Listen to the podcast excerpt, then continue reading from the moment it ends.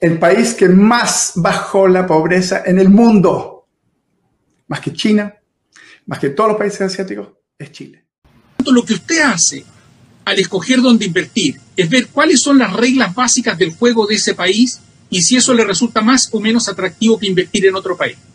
¿Qué ocurre a usted? No es paradigma de nada, le estoy hablando de la realidad de hoy, de hoy. Usted como inversionista, si yo le digo a usted, si usted invierte en Chile, señor inversionista, sepa que ya hoy día Chile tiene un impuesto a las utilidades de las empresas que es un 20% superior al promedio de los países desarrollados. 20% superior. Ahora queremos decirle que en el nuevo programa ese impuesto lo vamos a aumentar. Vamos a crear un impuesto patrimonial, vamos a crear impuestos sectoriales, vamos a aumentar el impuesto a las utilidades distribuidas. ¿Qué diría usted como inversionista? ¿Le resulta más atractivo invertir en ese país o menos? Pero si después le agrego y le digo, no, pero tengo otra idea además en mi programa.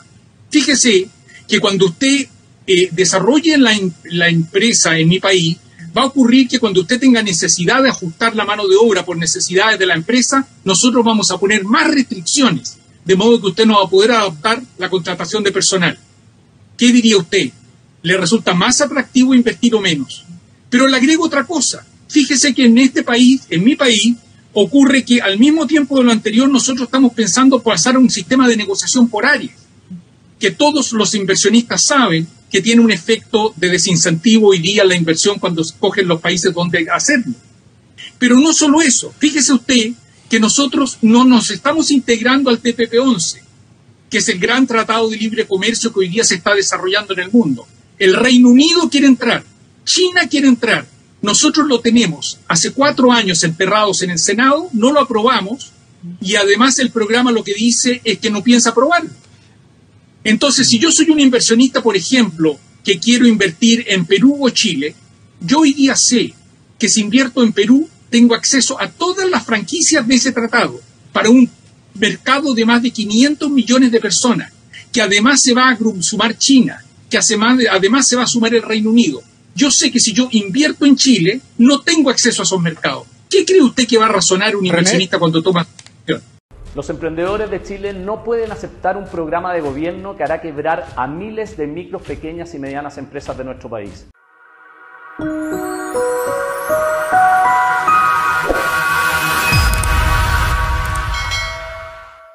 Qué tremendo, qué, qué potente, qué nítido el análisis, qué contundente desde el punto de vista metodológico y qué fácil para su entendimiento, para su comprensión, para su para asimilarlo. Juan Ignacio, después de eso, queremos, que no puede ser más nítido, más, más preclaro tu ejemplo, y te lo agradezco este video que nos ha traído. Juan Ignacio, ¿qué es un impuesto? Bueno, un impuesto es un tributo que no implica una contraprestación. me parece que es legalmente tremendamente bonita la frase, ¿ya? Es realmente una poesía es una forma de decir que es una parte que el Estado se queda con, tus ingresos y que de vuelta no implica que tú te recibas una contraprestación. O sea, no, no, no, tú no tienes cómo exigir de parte del Estado ni un servicio ni un producto de, por medio. Así es. Perfecto. Perfecto. O sea, el Estado te exige una cantidad, tú trabajas, el Estado te dice, de fruto de tu trabajo, de tu esfuerzo, de tu sacrificio, yo te voy a sacar una suma de dinero. Y se llama impuesto porque se impone. y si no me la pagas, yo te lo puedo exigir compulsivamente. Incluso te puedo encerrar. incluso te puedo llevar a la cárcel. Es decir, te puedo privar de tu libertad. Es decir, te puedo privar de un tiempo de vida. Porque meterte en la cárcel significa, sabiendo que la existencia es finita, eh, privarte de un tiempo de tu vida, quitarte un poco de tu vida y encerrarte. Si tú no le pagas una cantidad de dinero al Estado, el Estado te puede encerrar, es decir, te puede privar de un trozo de tu vida. Correcto. Y, eh, si tú no le pagas esa cantidad de dinero, fruto de tu trabajo y de tu esfuerzo. Y las contraprestaciones del Estado no tienes cómo exigírselas. Exacto. O sea, si el Estado no controla la delincuencia, si el Estado te presta, uno te, tiene las, autopistas en pésimo estado, si el Estado no, te, no te entrega seguridad, bueno, si, si el Estado no te presta ninguno de esos servicios como debe hacerlo, tú no tienes cómo exigírselo. Pero si tú no compras con el Estado, el Estado te puede encerrar. Eh, bueno, me queda claro. Juan Ignacio, ¿por qué se cobran los impuestos? ¿Para qué se cobran los impuestos? Bueno, los impuestos se cobran para apoyar, en teoría, a los menos favorecidos, con planes de educación, salud, también para el Estado te entrega servicios como justicia, defensa, seguridad. O sea, básicamente eh, se supone que el Estado te devuelve lo que, lo que a ti te cobra o lo que le cobra a, todos los, a todas las personas de esa forma. Juan Ignacio, ¿quién paga los impuestos en Chile? Porque, claro, los impuestos son eso, son impuestos porque se imponen, lo dice el nombre. Pero Juan Ignacio, ¿quiénes pagan impuestos en Chile? ¿Pagamos todos los chilenos? ¿Pagan algunos? ¿Quiénes pagan impuestos? Todos, todos. Y aquí permíteme explayarme un poquito, que siempre las personas en Chile tienen la lógica de que, no, si eh, los planes de gobierno, el IFE o lo que sea, em, o el bono por aquí, el bono por allá, el bono marzo, el bono invierno, vamos a subir los impuestos. Y uno dice, le van a cobrar a otros los impuestos. Pero poca gente entiende en Chile que el impuesto que más duele y que no nos damos cuenta es el IVA. El IVA es en, ah, todos los productos que nosotros consumimos, todos. Los impuestos lo pagamos todos. Claro, cuando compras pan, cuando compras mantequilla, cuando compras una bebida, cuando compras un cigarro, cuando compras cualquier cosa, pagas un 19% de impuesto. Mira, o sea, cuando yo, lo tenemos clarito, cuando yo voy a comprar 100 eh, mil pesos ¿no es cierto?, eh, de PAN, 190 pesos son para el Estado. Correcto. Para el Estado. para, Exacto. Para el administrador temporal del Estado, que es el gobierno de turno, que es a su vez por los políticos de turno. Bueno, Juan Ignacio, ¿qué impuestos pagamos en Chile? ¿Qué tipo de impuestos pagamos en Chile? Okay, sí, sí. Cualquier persona que esté mirando en este momento el canal eh, puede ir y revisar en impuestos internos, ¿no es cierto? Dice, eh, los impuestos se distribuyen entre impuestos directos e impuestos indirectos, ¿ya? ¿Cuál es la diferencia entre uno y otro? Bueno, que los impuestos directos se cobran directamente, tú los pagas directamente, o sea, por ejemplo, eh, de tu liquidación de sueldo, una cantidad importante de personas pagan su impuesto ahí y, y van directamente al Estado. Pero también existen los impuestos indirectos, ¿ya? Que también los pagamos nosotros. Y esos impuestos indirectos está, por ejemplo, el IVA. El IVA lo pagamos nosotros y quien nos cobra el IVA es el que nos suministró el kilo de carne o el que nos suministró el, kilo de, pan. Entonces, esa persona o ese empresario recauda ese, esa plata que nosotros pagamos y se lo entrega al Estado. Ahora, en Chile existen, eh, y aquí me gustaría, me gustaría que pusieran atención en algo que es muy, muy interesante, que en Chile existen varios impuestos indirectos, ¿ya? El IVA en sí, ese 19%, representa casi el 50% del total de los ingresos del fisco, ¿ya? O sea, es una barbaridad de plata en la que recauda el gobierno solamente por concepto del IVA. Pero en Chile también se paga el impuesto por la carne, que es un 5%. Eh, sí, los que están escuchando, revísenlo, porque es así, estamos pagando un impuesto adicional. Estamos pagando por la harina, un 12% adicional. Alguien podrá decir, bueno, ¿y por qué la carne tiene un impuesto adicional de un 5% y por qué la harina? No lo sé. Tal vez para eh, favorecer a alguien en algún momento, pero ese impuesto se arrastra. Es decir, aparte del, del 19% estamos pagando un 12% adicional por la harina. hay impuestos cigarrillos. Todas las personas que en este momento están escuchando este programa y estén con un cigarrito en la mano, miren su cigarro y, y la mitad de lo que están consumiendo se lo están pagando al fisco, un 52,6% alcoholes un 31,5%. Es decir, si alguien se está tomando una cerveza, si está tomando un whisky o un piscola, eh, está pagando un 31%. Bebidas azucaradas, si alguien tiene el mal gusto de tomarse una Coca-Cola con azúcar, un jugo, un néctar, está pagando un 18% adicional. Esto fue un invento de, algún tiempo atrás, de, de, la presión de parte de nuestro distinguido diputado senador Girardi, que quería que los chilenos fuéramos más delgados, entonces le metió eh, todo el concepto de eh, grabar las bebidas azucaradas en su proyecto. La benzina, 54%. Pongan atención porque probablemente después vamos a conversar también de cómo afecta eh, este tipo de cosas al bolsillo de las personas. Impuesto de timbre y estampilla. Y aquí, Aldo, tú eres experto en esta materia. Si alguien tiene el mal gusto de comprarse una alfombra, un tapiz, tiene que pagar un 15% adicional. Uno dirá, pero ¿por qué? Yo no sé por qué. Y la sutilidad de la empresa. O sea, hasta el momento todo lo que hemos enumerado son impuestos directos que los pagamos todos los chilenos. Yo también pago impuestos estando aquí en Brasil. Hay veces tengo que comprar cosas en Chile, tengo que pagar impuestos allá. Utilidad de la empresa un 27%, que hoy día ya lo asumimos como una cosa normal, pero resulta que era un 19% antes que el ministro Arena de Bachelet sacara el, decreto ley en que eh, subían los impuestos del 19 al 27, con la idea de aumentar la recaudación fiscal y pagar la gratuidad de la universidad. Se necesitaban recaudar 8 mil millones de dólares y no se logró. Al contrario, se logró solamente la mitad, porque resulta que entre más cobras de impuestos tú, no necesariamente recaudas más. Entiendo. entiendo perfectamente, claro, porque si fuera, si fuera tan sencillo que la solución siempre fuera pagar impuestos o aumentar los impuestos, porque ahora la, forma eufemística que tienen de decir que, vamos, que nos van a subir los impuestos es decir, vamos a hacer una reforma tributaria reforma tributaria, porque no se atreven a decir vamos a subir los, a subir los impuestos. No, no se atreven a decirle a nadie vamos a subirle los impuestos. Entonces ocupa la palabra reforma tributaria, que en castellano, en buen romance, significa vamos a subir los impuestos. Cada vez que usted escuche la palabra reforma tributaria es porque le están diciendo le vamos a subir los impuestos. ¿Ya? Bueno, pues, porque siempre he dicho, bueno, si la solución fuera para todo el problema subir los impuestos, entonces subamos los impuestos al 100%. Claro, si la solución es subir los impuestos, subamos los impuestos al 100%. Veamos cuánto recaudamos. Si usted tiene una empresa, un negocio, un negocito, un kiosco, y el fisco le dice a partir de ahora, todo lo que usted gane, me lo tiene que pagar en impuestos. Veamos cuánto recauda el fisco al final del mes. Pues, ni uno, pues, porque nadie va a aprender. A nadie le gusta trabajar para otro.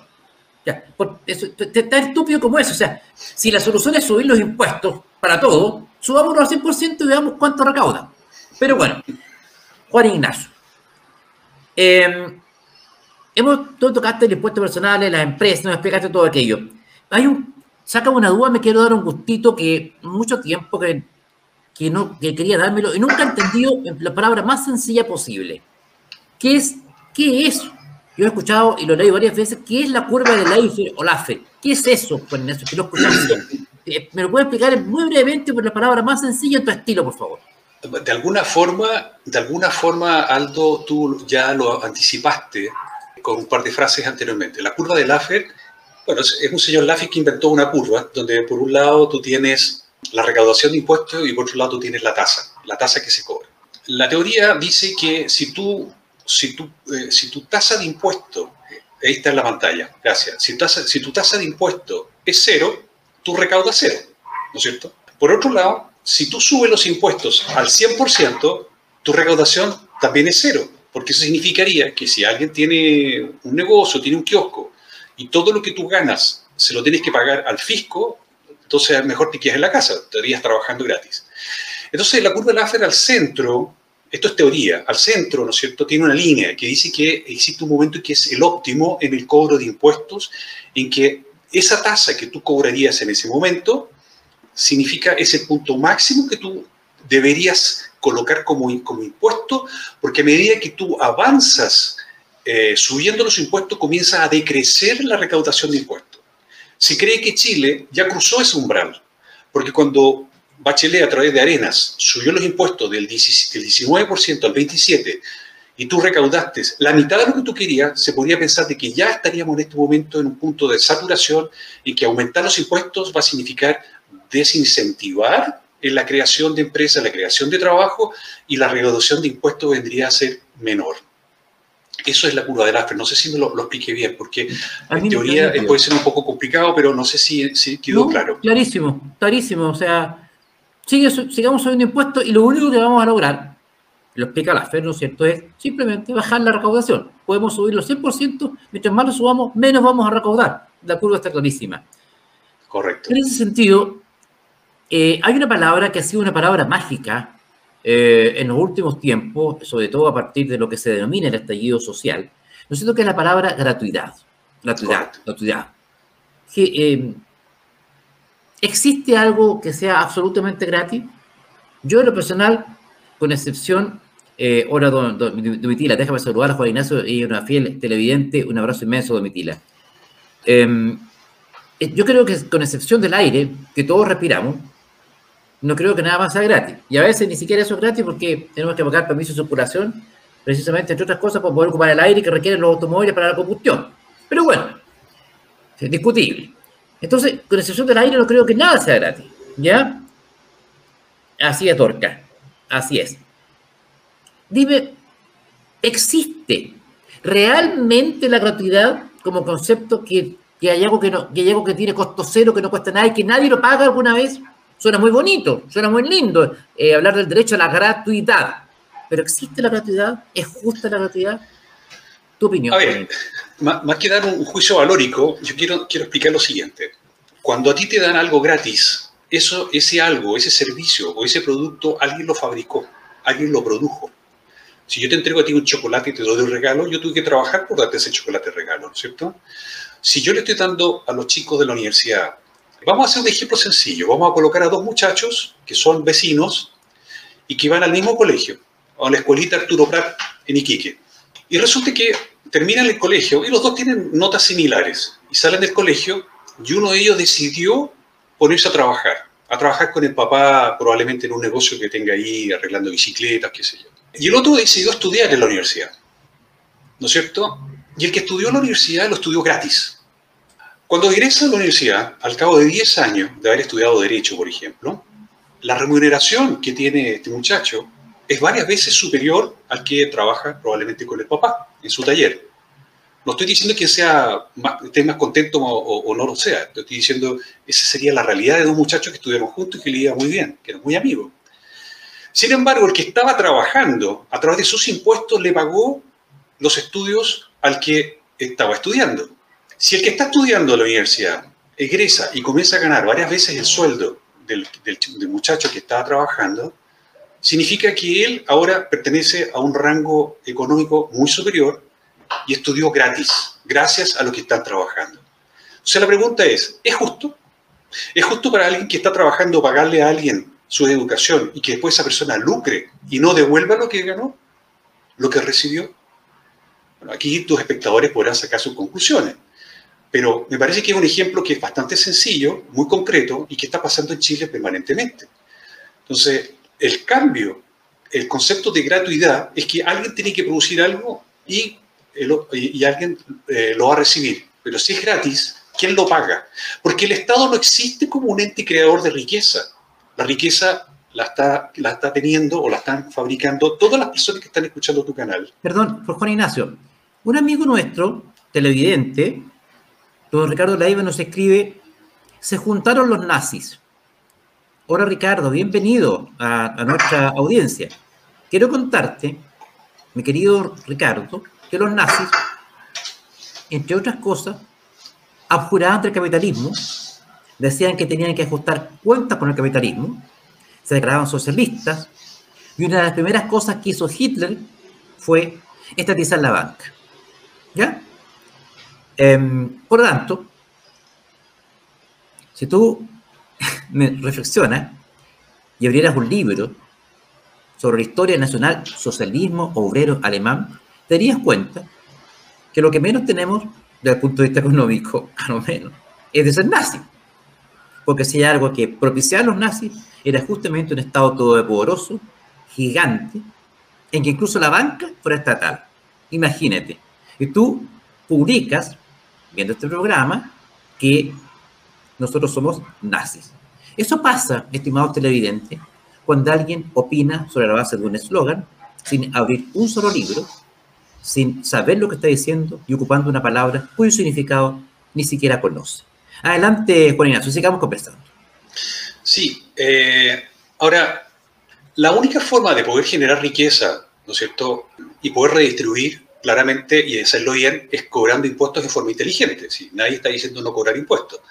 Pero hay niveles y niveles. Tú desincentivas, como lo explicaste tú recién, desincentivas el, el, cobro de impuestos, eh, perdón, el trabajo si tú cobras impuestos muy altos. Sobre todo que vivimos en un mundo que es tremendamente competitivo y tú apretando un botón, las platas se, se van del país. A nivel de IVA, por ejemplo, en Chile nosotros estamos pagando un 19% y estamos acostumbrados a eso. Pero si nosotros miramos a Japón, Japón paga un 10%. Y cuando subió del 6 al 8, generó una, una recesión que duró dos años. En China se paga un 13%. China, que es un país comunista. Paga un 13% de impuestos. Australia paga un 10% de impuestos en el IVA. Canadá paga un 5% de impuestos. ¿Te fijas? Entonces, eh, a nivel de, empresa, Chile hoy día está pagando el 27%. Si uno se mete y googlea, por ejemplo, lo que es taxfoundation.org, que es una organización internacional eh, bastante seria, en el año 1980, por ejemplo, las tasas de impuestos corporativos en el mundo promediaban el 40%. El año 80, 40%, fíjate. De las utilidades, por supuesto. Desde entonces los países han reconocido el impacto negativo y ahora el tema de los impuestos viene de vuelta. Los países reconocieron este impacto eh, en, el desarrollo de las economías porque empezaron a generar menos recursos, empezaron a generar menos empleo y se estancó la economía. Y hoy día viene totalmente de vuelta. Eh, ya en el año 2020, si tomamos a 177 naciones, el impuesto promedio a las empresas es un 23,8%. Es decir, nosotros con el 29% ya quedamos en la parte superior de lo que es cobro de impuestos a las empresas. Un poco, un poco haciendo una referencia porque eh, aquí es preferible meterle el dato más del relato. Y, aquí es una forma, una forma de explicar cuál es nuestra posición dentro del planeta y qué es lo que, qué es lo que está pasando afuera. Fíjate que hay un concepto que a mí me... Yo, uno escucha mucho en la discusión sobre la base de lo que es el royalty. Uno escucha royalty, el royalty, el royalty, ¿no es cierto? Este tributo especial que se aplica eh, algunas, algunos, eh, gracias Silvia, sí, lo estoy de acuerdo contigo, eh, que se aplica, este tributo especial que se aplica sobre la tasa promedio, o sea, sobre el impuesto que ya se paga sobre una actividad ya grabada, a algunas actividades, específicamente la actividad minera. Se dice que sobre aquellos bienes agotables. Pues bien, ¿cómo entiendes tú, cómo tú nos podrías explicar técnicamente y como siempre con palabras sencillas lo que es el royalty? Ok. Bueno, el royalty en, en, en un párrafo es, es un impuesto adicional que pagan las mineras y se estableció como un gravamen que en principio iba a ser usado para desarrollar otras industrias y fuentes laborales en las regiones que se realizaba el cobro. Esto se hizo en la época del lago. Se recaudó muchísimo plata y se sigue recaudando mucho dinero. La pagan todas las empresas mineras, las de cobre, las de oro, las de plata, las de zinc, salitre, yodo, fierro, molibdeno, azufre, etc. Sin exclusión de ningún mineral. Eso es un royalty. Eso es el royalty aplicado a la realidad chilena. Perfecto. Hay un video, sin embargo, que vamos a molestar a nuestro director. Yo lo quiero, yo, yo quiero, quiero tratar a nuestro director, Juan Ignacio. Tú el otro, día mostraste un video que yo encuentro espectacular al respecto. No sé si el director por ahí lo tendrá eh, disponible, lo vamos a, vamos a explotar, que nos puede ilustrar mucho sobre el tema que estamos eh, eh, conversando. No sé si, señor director, si estará disponible ese video. Creo que es muy triste. Hay una cosa que me da mucho, que no sé si es frustración o hay que aceptarlo nomás, y es la falta de valoración de lo que se consiguió en Chile entre el, 85 y el 2015. Mira, nosotros te voy a decir una cosa, nosotros somos un país en términos generales, eh, hemos hecho algunas cosas bien, pero somos un país mediocrón. Tú, tú miras los deportes, mira el tenis, eh, somos malitos. En el fútbol somos malos. En la literatura, eh, Pablo Neruda, Gabriel Mistral, no somos un país de, de, riqueza cultural. No, hay muy pocas cosas que no, no, no hay prácticamente nada en que somos los mejores. Hay una cosa, una, en que somos número uno en el mundo. Una. Del año 1985 y el año 2015, el país que más bajó la pobreza en el mundo más que China, más que todos los países asiáticos, es Chile. Lo único en que somos número uno. Y en vez de preguntarnos cómo lo hicimos, cómo lo mejoramos, cómo seguimos tratando de perfeccionarlo, hemos decidido, ¿sabes qué? Lo vamos a tirar por la ventana y vamos a refundar algo nuevo basado en lo que han hecho todos nuestros vecinos que le ha ido también. Es increíble. Bueno, Mira, lo que dice el profesor Das. Entre el año 1985 hasta el año 2015, fuimos el país que más disminuyó la pobreza en el mundo. En el mundo, entre el año 1985 y el año 2015. Bueno, con un sistema que funcionaba y que transformó a Chile en el polo de, atracción para inversionistas, para migrantes, no, para que hablar del tema, éramos el Estados Unidos de, Sudamérica, ¿no es cierto? El, como nos decían nosotros los soberbios de Sudamérica, los que nos separábamos del promedio, el, el, Mateo del curso, pero parece que a alguien no le gustó eso y ahora quieren que vamos al, promedio, quieren que vamos a la Argentina, su 4% de pobreza, eh, quieren que nos parezcamos al vecindario. Bueno, no vamos a comentar más eso, el profesor Daza es tan nítido, tan claro, una autoridad en la materia, no es, no es un paparrucha, no es un invento, no es un tipo que se anda equivocando las cifras, ni anda inventando cifras, ni que se anda equivocando de evangelista. No, este, este es un hombre serio, profesor universitario, que con una serie de publicaciones, que habla desde la, desde la academia, desde lo que sabe. ¿Cuánto pagan las empresas mineras en Chile? Estos, los, los demonios, ¿no es cierto? Estos, estos perversos, este, este, este vómito infernal que son los empresarios. ¿Cuánto pagan? ¿No es cierto? Porque vamos a prohibir los empresarios, porque los malos son las grandes empresas, porque vamos a eliminar los empresarios, porque vamos a sacar la empresa, porque fuera la empresa, porque son explotadores de la empresa, porque son malas las empresas, porque los empresarios son todos malos, porque decir empresario es lo mismo que decir una grosería. Eh, listo. ¿Cuánto pagan estos sátrapas miserables? Habíamos dicho que las empresas en Chile pagan un porcentaje de impuestos, ¿no es cierto? Sí. Bueno, las empresas mineras están pagando un royalty adicional a ese impuesto. Claro. ¿Ya? Hoy día la minería en Chile, en promedio, está pagando un 44,5% de impuestos. O sea, casi la mitad de lo que las empresas mineras tienen de utilidad se va a impuestos.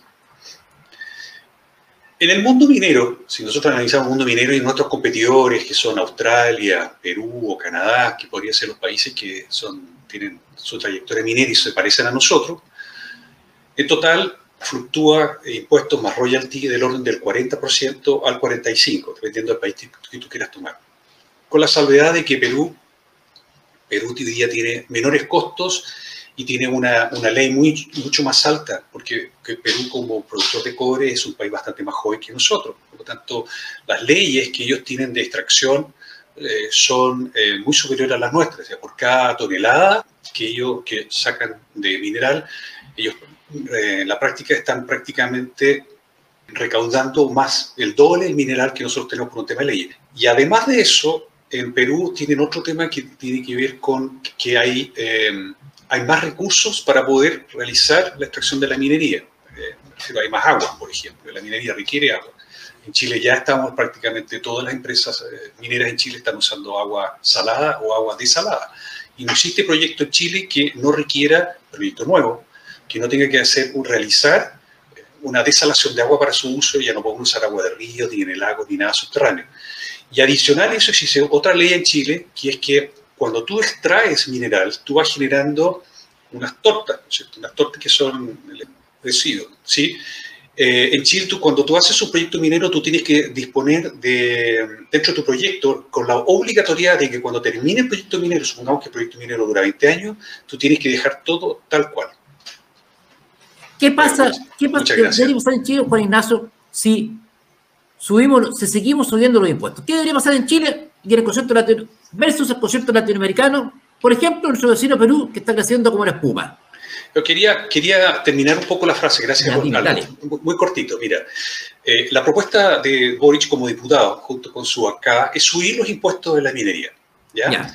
En la práctica, eh, el impuesto estaría quedando uh, en, en, alrededor del 82%.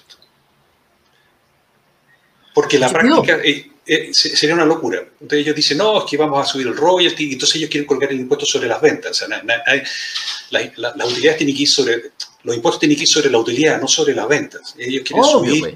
tienen que subir sobre el costo de producir. Eh, un, kilo de cobre es una barbaridad de alta, se necesita muchísimo, es que cuestión de mirar los salarios nomás de la, de la minería, las inversiones en camiones, qué sé yo. Entonces, muy alto. Entonces, en la práctica, el estudio que hizo en las instituciones eh, que saben de esta materia, en, seria, han llegado a la conclusión de que quedaría en un 82%. O sea, a ver, Juan Ignacio, ¿Qué es lo que mira, la diferencia. Sí. Don Gabriel Boris propone aplicar un impuesto sobre la renta y no sobre la utilidad. ¿Cuál es la diferencia? La renta es lo que tú produces. Yo tengo un kilo de pan. Yo tengo, a ver, fabrico un kilo de pan en, en el horno de mi casa y lo voy a vender. Lo vendo en 100 pesos. De esos 100 pesos, gasté 80 en producirlo, por lo tanto mi utilidad son 20. Lo normal, lo que se había hecho hasta ahora, es que los impuestos se calculen sobre lo que tú ganaste.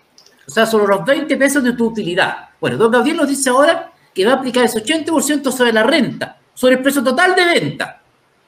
Precio, sabemos que es costo más utilidad. Bueno, el don Gabriel lo que nos propone es que el impuesto, el impuesto lo vamos a aplicar sobre la renta, no sobre lo que se ganó, sino que todo, sobre todo, sobre toda la renta. Por lo tanto, si me van a aplicar el 80% sobre la renta, me va a comer toda la utilidad, obviamente. Y fuera de eso, está pagando adicionalmente lo que me costó producirlo. O sea, sobre lo que me costó producirlo. ¿Cuánto voy a ganar? Cero. Cero. Porque yo pago un impuesto sobre lo que yo gano. Pero ¿cómo voy a pagar impuestos sobre lo que me costó producir lo que yo gano adicionalmente a lo que, más encima, a pagar impuestos sobre lo que gano? Eso es una cosa eh, eh, que no se entiende. O sea, si hay una manera de ahuyentar la inversión, es precisamente lo que está proponiendo el candidato señor Boric. Y es precisamente todo lo contrario que están haciendo en Perú, a pesar de tener un presidente como Lapicito, ¿no es cierto? Que al menos en los últimos, en los últimos dos meses ha demostrado que entiende que, que le dejó las cosas a la gente que sabía y está bajando los impuestos, o al menos no lo está subiendo, pero acá este señor pretende subirlo y grabar las rentas. O sea, por favor, amigos de Petazo, intentámonos. O sea, ¿cómo se lo explico? O sea, está grabando la renta, todo lo que usted vendió, sobre eso aplica el impuesto, no sobre lo que usted ganó. Imagínense la brutalidad que os implica. O sea, ese, si no es terrorismo esto, ni es campaña de terror, es realidad. ¿Por qué lo hace? Porque no entiende, porque no sabe, porque repite frases marqueteadas, dignidad, dignidad, dignidad, dignidad, justicia, justicia, justicia, igualdad, igualdad, igualdad, dignidad, dignidad. Frases, eh, palabras marqueteadas para, para a ver, adormecer, adormecer, para que integrar el concepto de la mente, pero que no entiende decir cosas lindas, pero sin contenido, porque siempre es más fácil, siempre va a ser más fácil soñar que pensar. Juan Ignacio, no te quiero distraer más. ¿Qué pasa?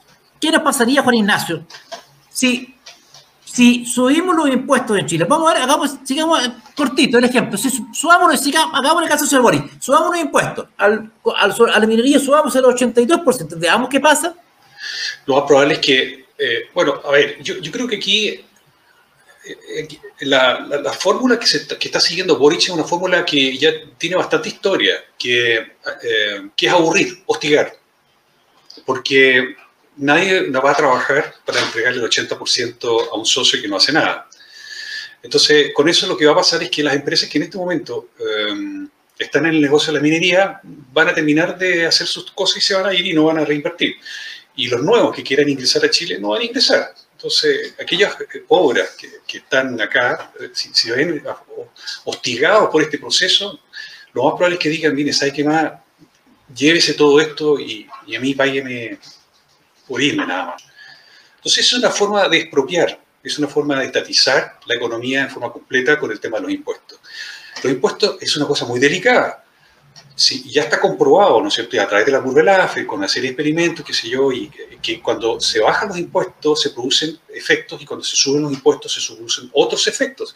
Tú desincentivas el que la gente eh, salga a generar eh, algún tipo de, nuevo emprendimiento. si, yo le estoy pagando al fisco el 50% de lo que yo gano, bueno, lo más probable es que lo piense dos veces. Y eso no me parece saludable. Piensa tú, por ejemplo, que quieres subir los impuestos de los combustibles. ¿Cuántas de las personas en este momento que están escuchando eh, manejan Uber? O tienen un taxi, o tienen colectivo, o tienen una micro, o tienen una flota, lo que sea. Subir los impuestos a los combustibles significa, eh, porque él dice que hay que cobrar a los ricos.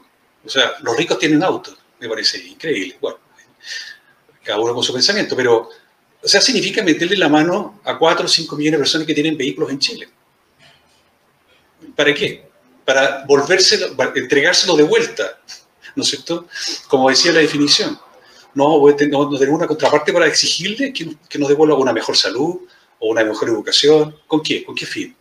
Hoy día Chile tiene 24 ministerios. ¿Cuántos ministerios tiene Inglaterra? ¿11? ¿9? Brasil tiene 19 ministerios. Estamos hablando de países que son totalmente distintos. Estamos llenos de burocracia.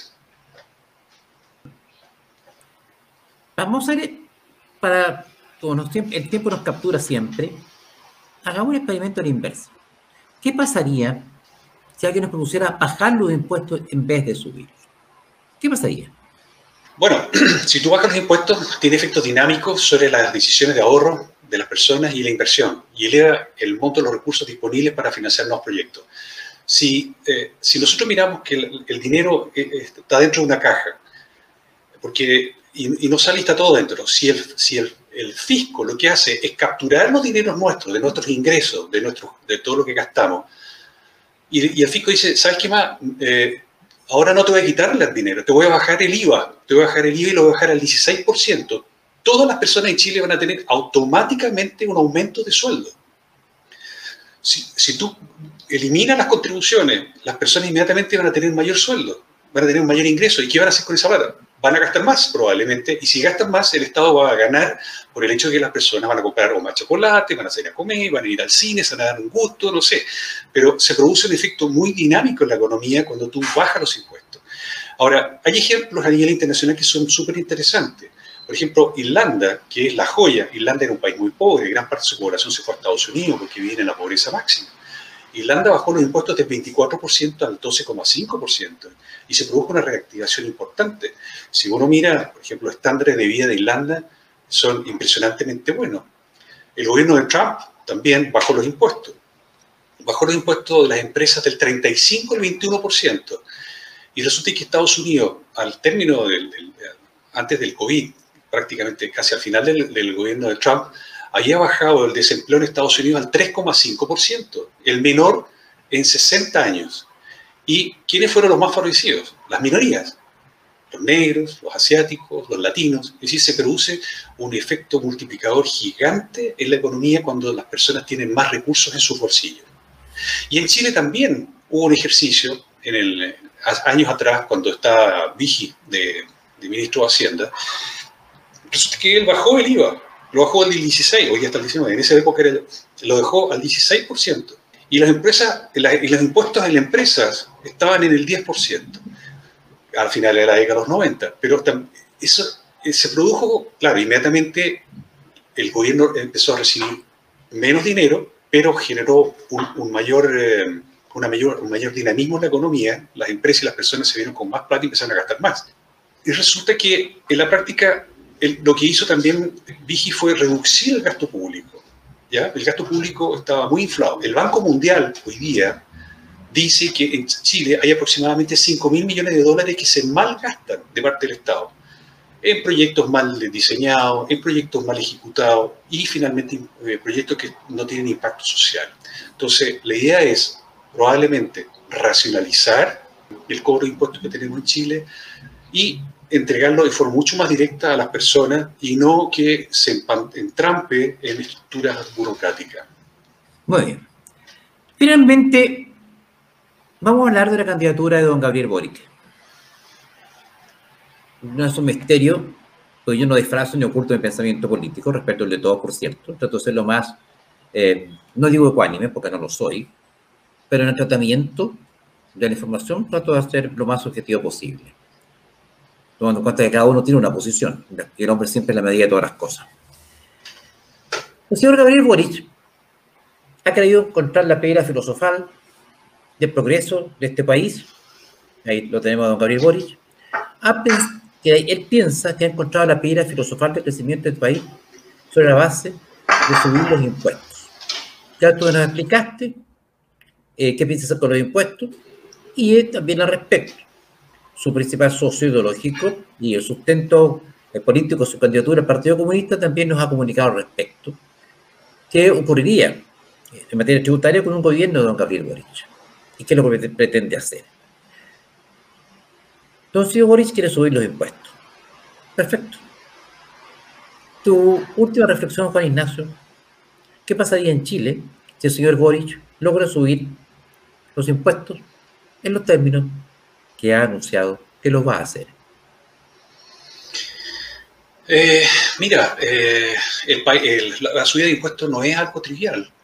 Eh, inmediatamente va a generar un impacto.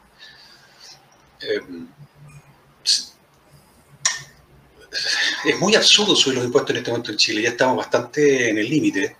y se produciría una contracción económica, porque muchas personas van a decir, van a decidir no gastar o sea, si se acaba finalmente los impuestos los pagan las personas, eso es lo primero que hay que pensar. Si nosotros le subimos los impuestos a las, empresas, las empresas van a traspasarlo a precios y los precios los vamos a tener que pagar nosotros.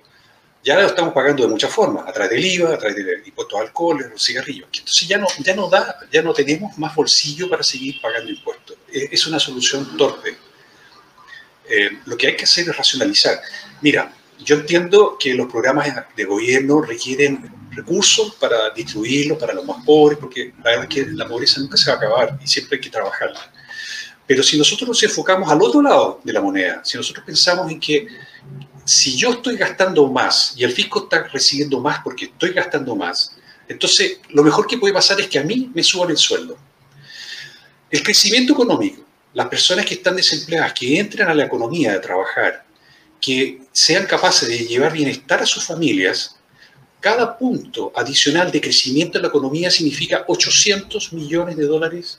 Hay algunos cálculos que dicen 600, pero dejémoslo en 600. 600 millones de dólares adicionales por pago de impuestos para el gobierno. Son 600 millones de dólares. Es muchísima, muchísima plata, como para planes sociales, para mejorar la salud de las personas más desposeídas, para mejorar las pensiones de las personas de la tercera edad, en fin.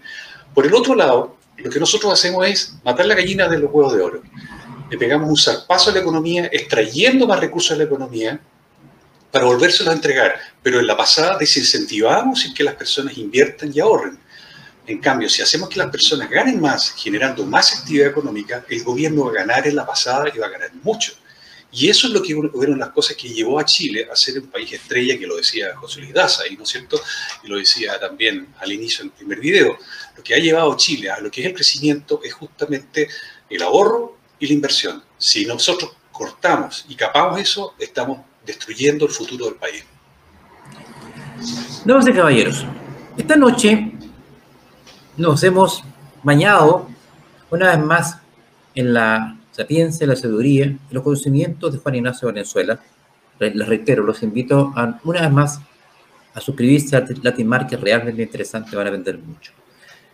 No ha sido un programa apasionado, no ha sido un programa de, arencas, no ha sido un programa sobre, muchas gracias, Libertario Peter, eh, no ha sido un programa en que yo he tocado la fibra emocional. Muchas gracias, Cris.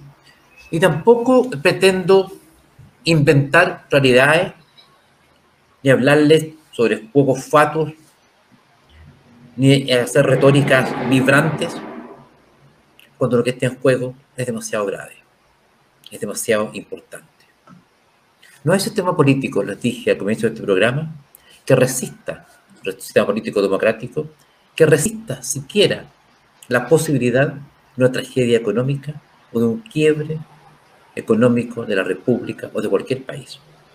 Cuando se desploma la economía, la respuesta del déspota es la tiranía. No hay otra. No hay otra. Lo acabamos de ver con Ortega en Nicaragua, lo vemos con el señor Maduro en, eh, en eh, ¿para qué vamos a decir? En Venezuela. ¿Para qué vamos a hablar de Castro? y para que vamos a hablar siquiera de Corea del Norte. Entonces, cuando cae la economía, recordemos que en Venezuela dijeron, esto nunca va a ocurrir, un país con muchísimos más recursos de Chile.